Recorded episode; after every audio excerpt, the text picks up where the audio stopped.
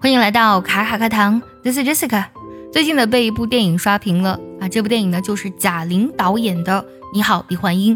这部电影呢，现在票房已经超过了十八亿，贾玲也成为中国电影史上票房最高的女导演。李焕英呢，是贾玲的妈妈。非常不幸的是呢，她在贾玲十九岁的时候意外去世了。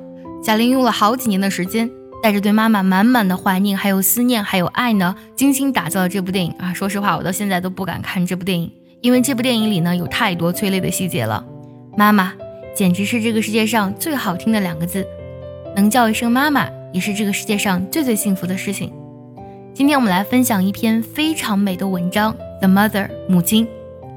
The mother, the most beautiful word on the lips of mankind is the word mother. The most beautiful call is the call of my mother. It is a word full of hope and love, a sweet and a kind word coming from the depths of the heart. A mother is everything.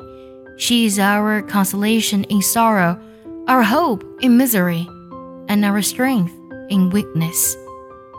She is the source of love, mercy, sympathy, and forgiveness.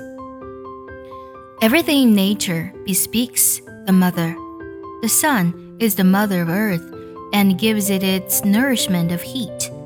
It never leaves the universe at night until it has put the earth to sleep to the song of sea and the hymn of birds and brooks. And this earth is the mother of trees and flowers It produces them, nurses them, and weeds them. The trees and flowers become kind mothers of their great fruits and seeds.